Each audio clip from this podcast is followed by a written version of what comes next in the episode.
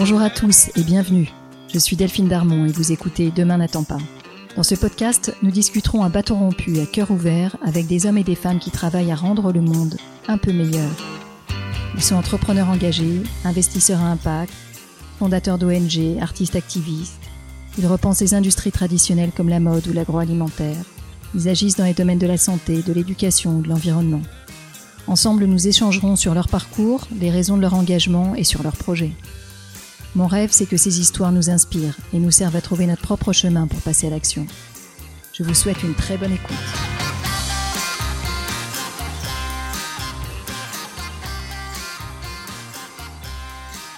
Aujourd'hui, c'est un épisode un peu particulier.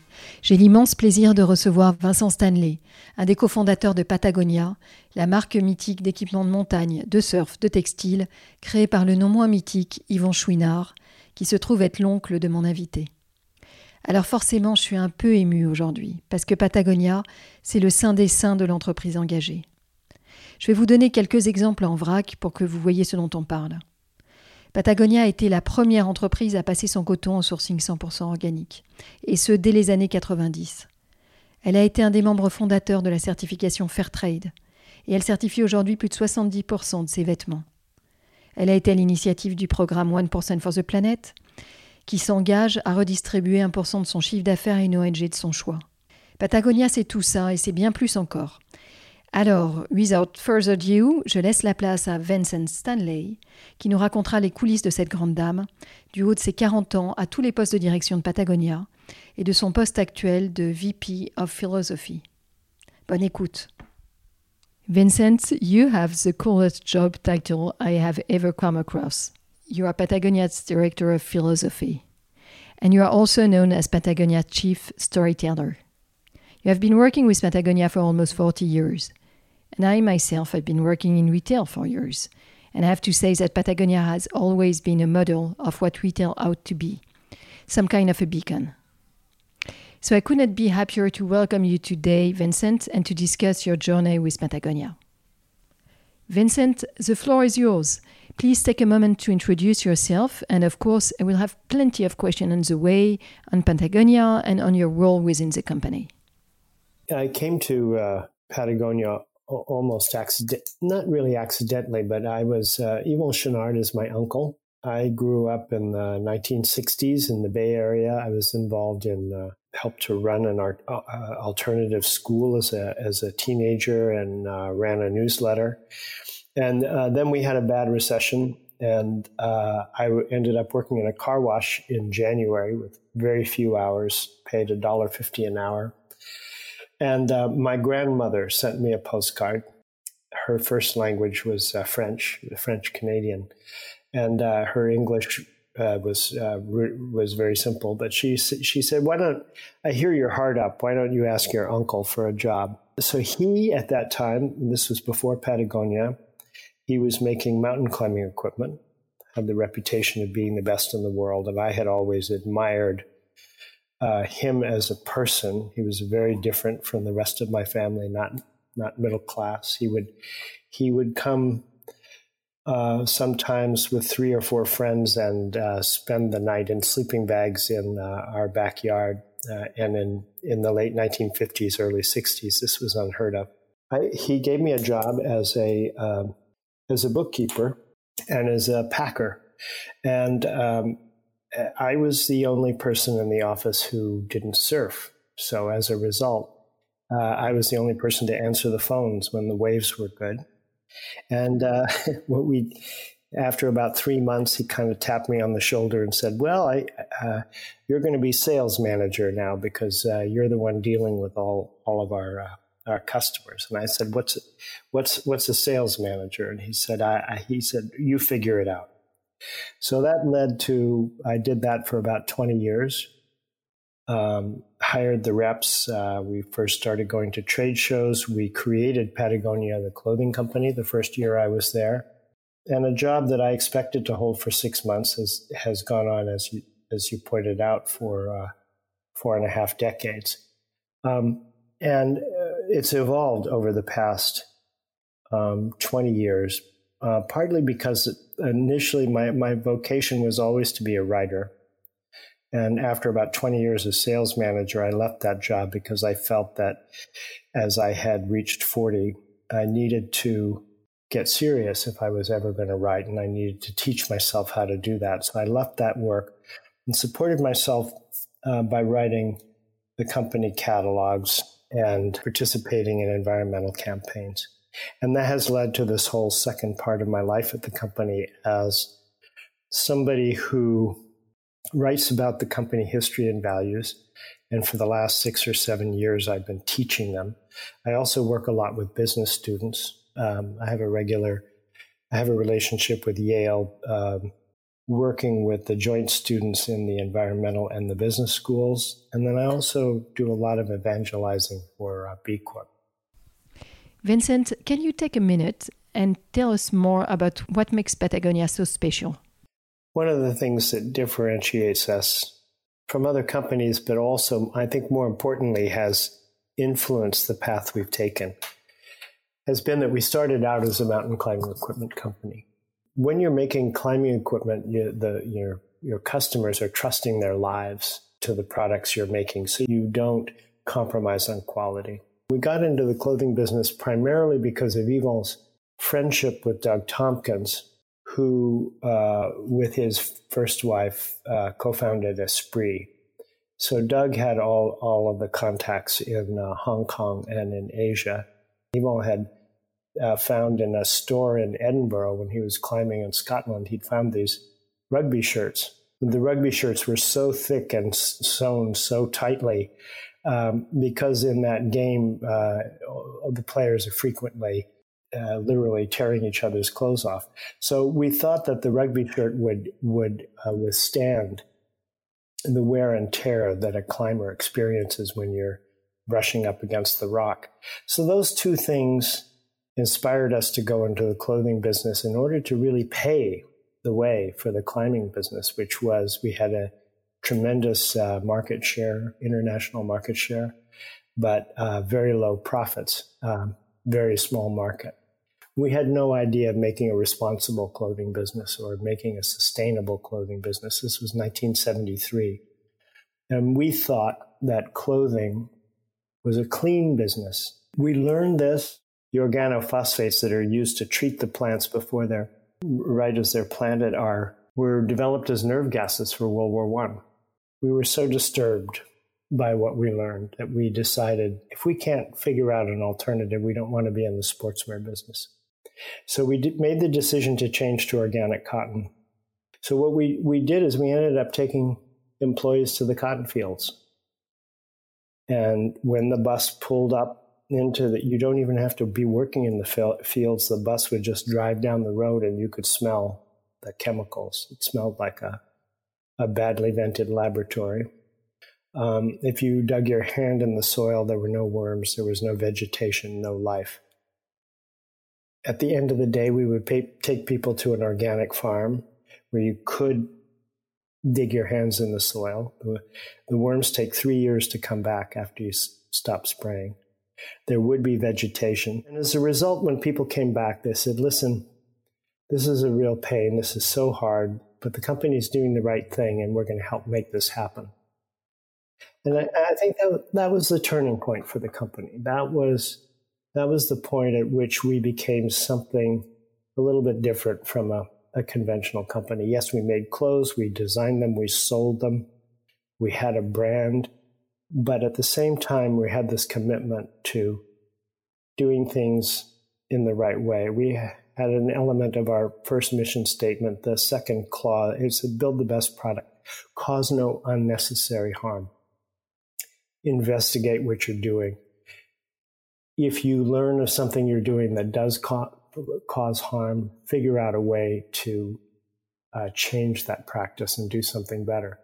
And then what happens for, for a culture, for a business culture, what happens is that if you start to have a few successes, as we did with organic cotton, because we, as we talked to our employees, then we talked to our customers and treated our customers as friends and equals and laid out for them what we had discovered.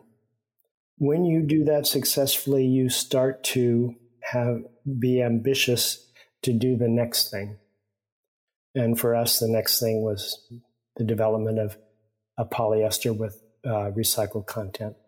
The next thing was developing wetsuits without uh, neoprene, uh, investigating uh, cradle to cradle manufacturing.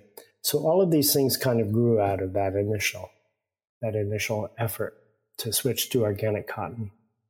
To go that path, Vincent, it took you vision and guts. The way you took your employee into this new company mission is really extraordinary. You know, I think one of the things that's interesting is that when you adopt these practices, it doesn't feel like courage. If you start to accumulate experience at doing these things, then they, they become more calculated risks and less uh, a sense of, oh my gosh, we're going into totally uh, new territory. Or you say, okay, we're going into totally new territory, but we've done this before and we, we, we know what to look out for, we know how to proceed. The fact that the early employees and that the owner were climbers and surfers made a huge difference because there was that they felt the strong connection to nature, to the natural world. And people who spend a lot of time outdoors were some of the first people to become environmentalists because they could see the damage before others did. You, if you were a climber or a skier in the Chamonix area, you would see the retreat of the glaciers before you would read about that in the newspapers.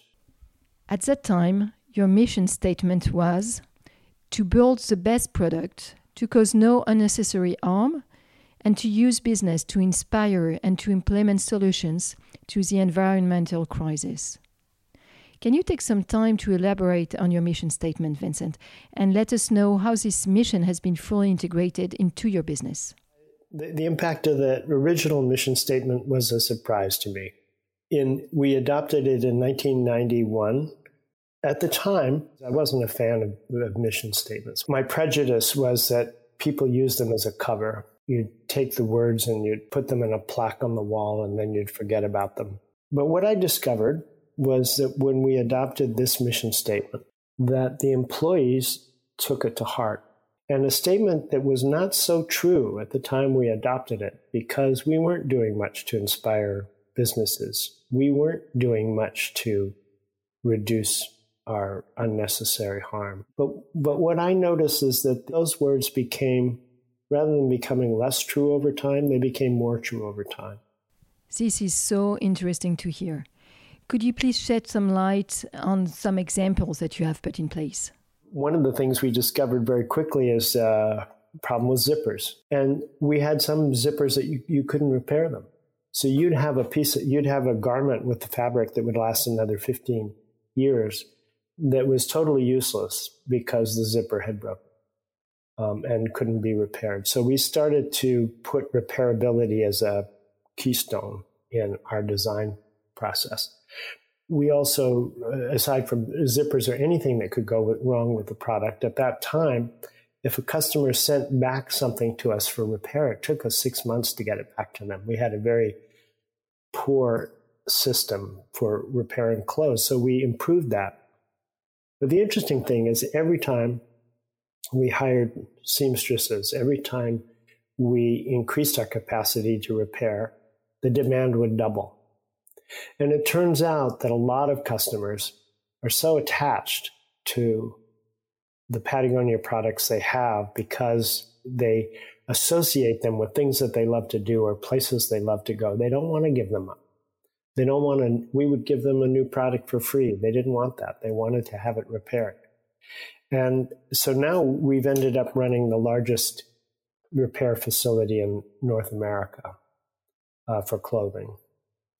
Um, another big uh, thing for us is the idea of reuse, especially with clothing. What happens is that clothing ends up, there's a lot that goes into every piece of clothing. There's environmental harm uh, that can't be recovered, the human labor that goes into a piece of clothing we should all have respect for the things that we have that that have been made because they've been made at some cost. But clothing ends up in the closet. In fast fashion, uh, people wear it five times and then throw it in the trash. They don't even give it to a uh, to the poor that just goes into the garbage can. And we want to do a better job of this in the future is creating platforms for customers to resell things to each other. The hardest question for us to deal with was the question of reduce. How do you go out to your customers and say, uh, don't buy so much from us? Um, because there's an environmental harm in everything made, and we want you to buy thoughtfully and we'd rather not have a lot of repeat business for things that people don't need. And because we knew that we would get attacked for hypocrisy, we took out an ad in 2011 and Black Friday in the New York Times that said, Don't buy this jacket. And what we said was, okay, this is one of our most environmentally benign products. It lasts 10 or 15 years. Um, and at the end of its life can be recycled into something of equal value. Great. But we pointed out it still generates 16 times its weight in greenhouse gases, its manufacturer. Um, the manufacturer uses enough water to meet the needs of a village for a day, and it generates about a third of its weight in scrap, in waste. And that, as of now, we don't know. We don't know how to make clothes that actually give back to nature as much as they take. And that ad had a lot of influence. Uh, one of the, I, I was at uh, which is a very interesting French company. Emmanuel Faber is the CEO. He, he's, he's really working very hard to make uh, Danone, the whole company, a, a B Corp. They're making subsidiaries B Corps. And he said he was inspired to uh, make the company a benefit corporation by the Don't Buy This Jacket ad because it was the first time he saw a company appealing to customers on the on the basis of values rather than instincts. And so, you know, we only ran the ad once. um, and it had, we were, people would talk about our campaign or uh, they, they, treated it as, as, though this was the, the company's uh, marketing uh, effort for a year or so. We just ran the ad once and had huge level of response. Vincent, you mentioned earlier on that you were talking to your consumers as you would be talking to friends. And we can really see that happening with this campaign that advise your consumers to refrain from buying. You also ran another Black Friday campaign rather differently, offering 100% of your revenues to environmental organizations. Can you tell us more about it? That was a funny story. Um, again, this was, wasn't a campaign; it was one one shot. But um, so we were, and I think it's an interesting statement on the culture. Um, this was right after Trump was elected, 2016, and we had a plan for Black Friday. We were going to close the stores and uh, paint the windows black or blacken them out in some way, and and put signs in the windows saying "Go volunteer today for an environmental organization. And everything was in place. I was in Washington the Friday before Black Friday. And I start to hear this grum, uh, you know, everything's in place, the social media campaign, everything's going to happen. And then Monday, I, I start to hear, well, something's, something's up. And um, what happened was that a, a, a mid level employee, a low pretty low level employee actually from the ecom team came in on Monday morning and said, You know, we're making a mistake. We shouldn't close the stores, we should keep them open. And rather than give 1% of sales to environmental causes, which we, is what our normal practice is, we should give 100% of what we take in that day and give it to environmental causes. And his boss listened to that and mentioned it to his boss. And by 11 o'clock, it had gone up the chain. By one o'clock, the family had approved it. So we, uh, we pivoted very quickly. And on Friday, we opened all the stores. We had expected to do about two and a half million dollars globally that day. We did 10 million. and we about 35% of the customers were brand new they had never come in to to, to buy from us before. And uh, in fact, I, I, think on Monday morning, some people came in and said, I went a little crazy on Friday. Can I, can I take some, can I bring this stuff back? We said, sure, that's okay. But it was a very, I mean, it was very interesting. If you were a conventional marketing company, you would say, my God, that's an incredibly successful effort because it's so expensive to get new customers. So to have 35% new customers on a Black Friday paying full price, it would be would be unheard of. But we didn't we didn't do it for that reason. But it's an indication, I think, that when we do things for the right reason, we often have really strong benefits to the business. That if you're thinking conventionally, you would never you would never anticipate, you would never expect. We've always remembered the person whose idea it was. That brings you to your new, uh, more recent mission statement. You recently switched your mission statement to We are in a mission to save our home planet. Wow. Um, Vincent, I would love to hear more about that change. Why did you change, and how did that change happen?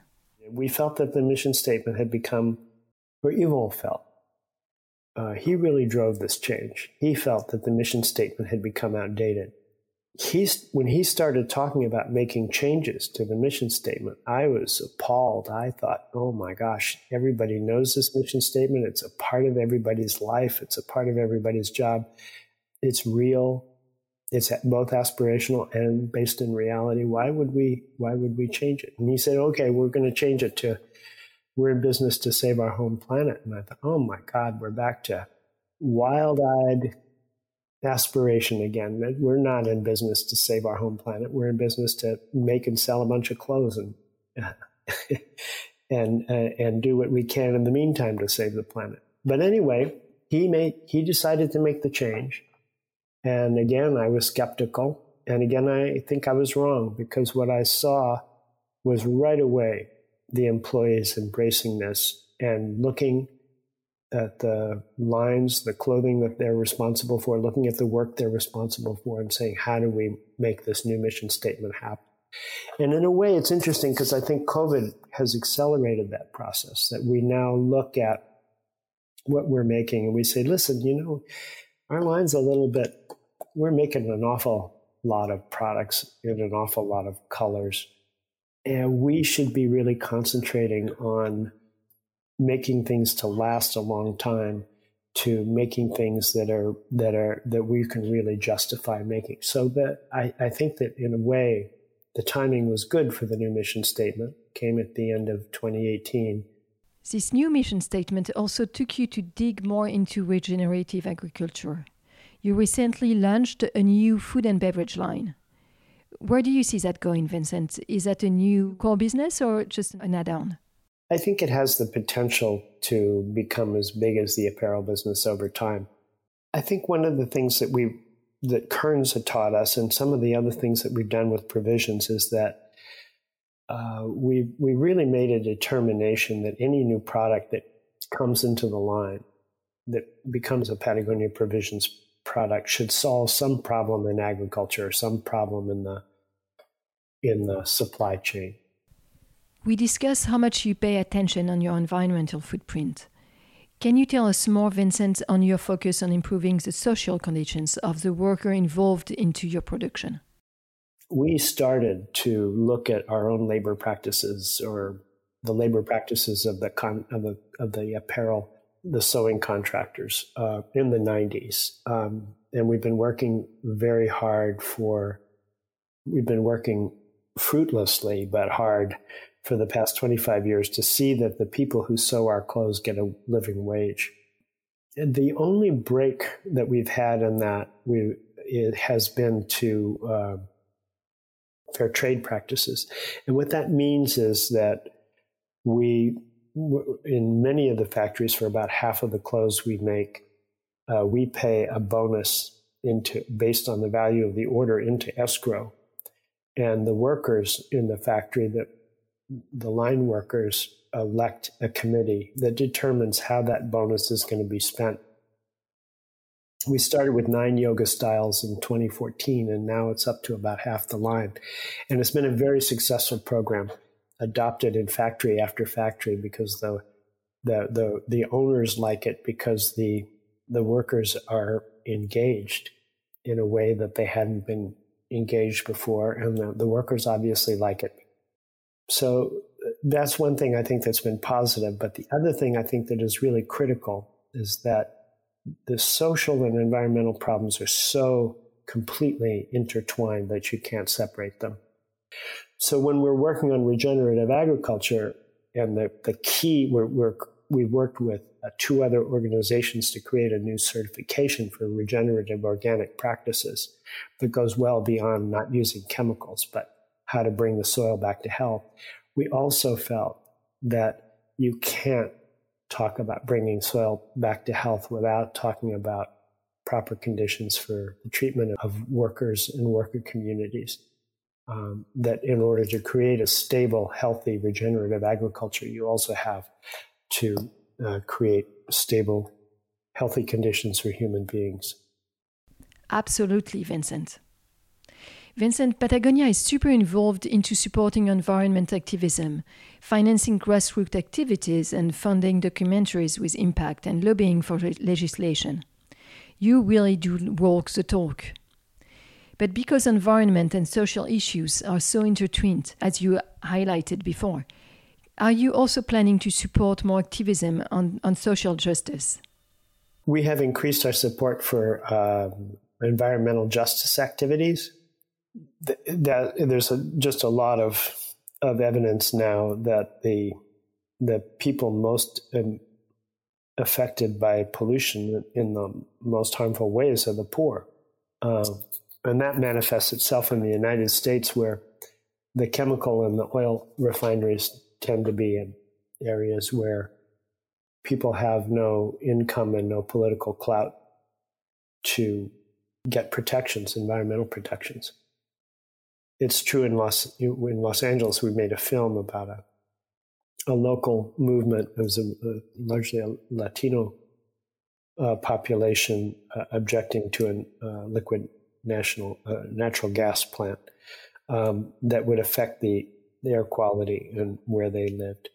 So yes, we that that becomes a strong component. We, we a lot of what we of the money we give goes to organizations trying to protect habitat, but environmental justice has become a stronger component. You also decided to become a B Corp and you integrated six values into your bylaws. Can you let us know how you came to that decision and what is your view on it?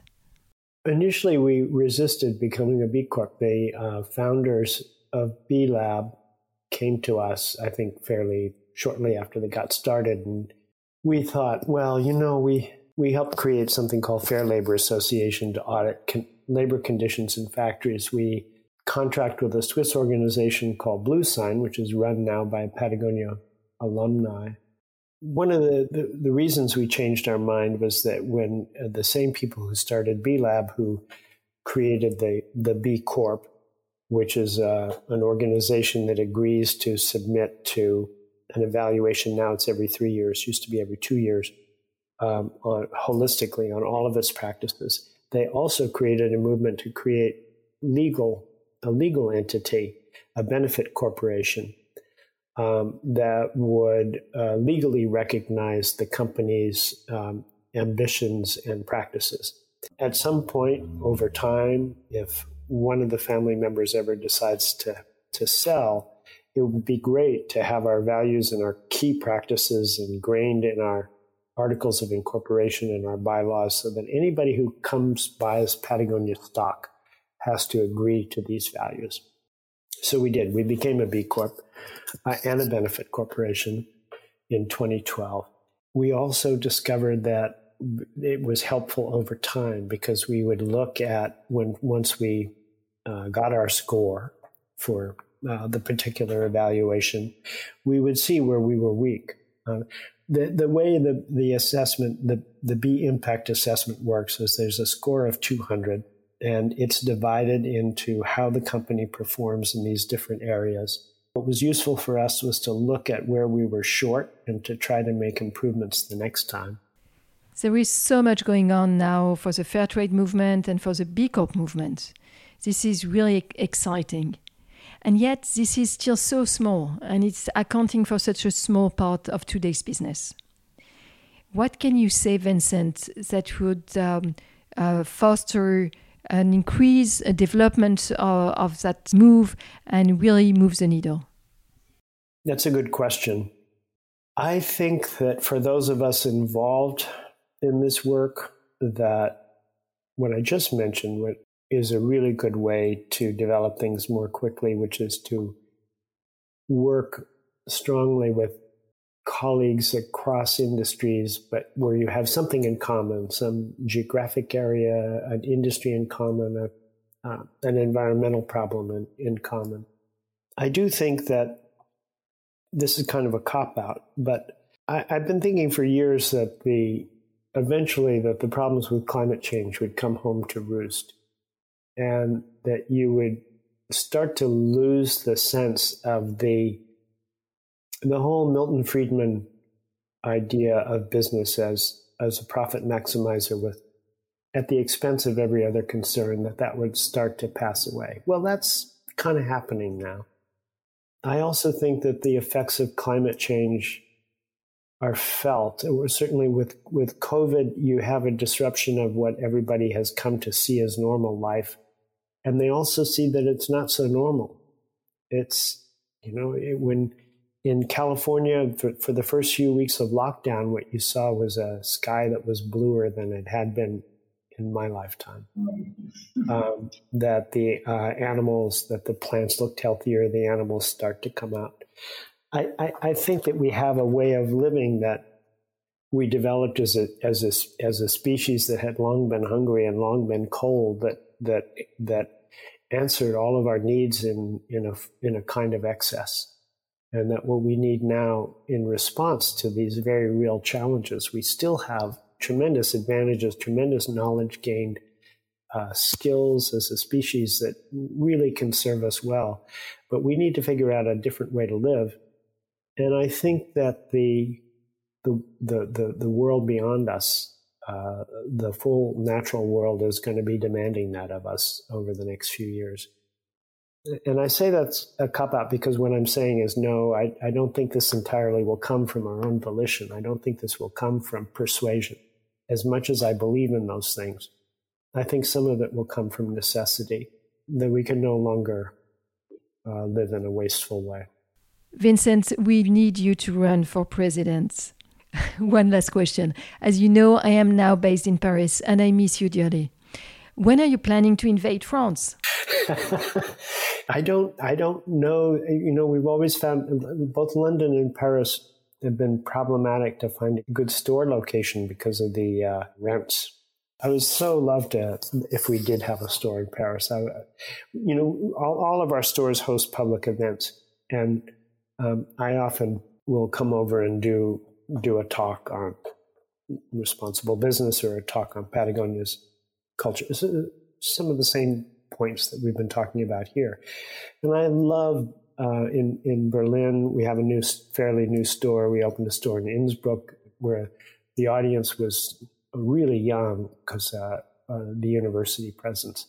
So I love that when we have a local engagement that creates a different, creates a local uh, feeling for uh, for Patagonia. So I, I, I very much, we, you know, we do have a store in Chamonix, uh, but I would love, uh, I would love sometime if we had a store in Paris.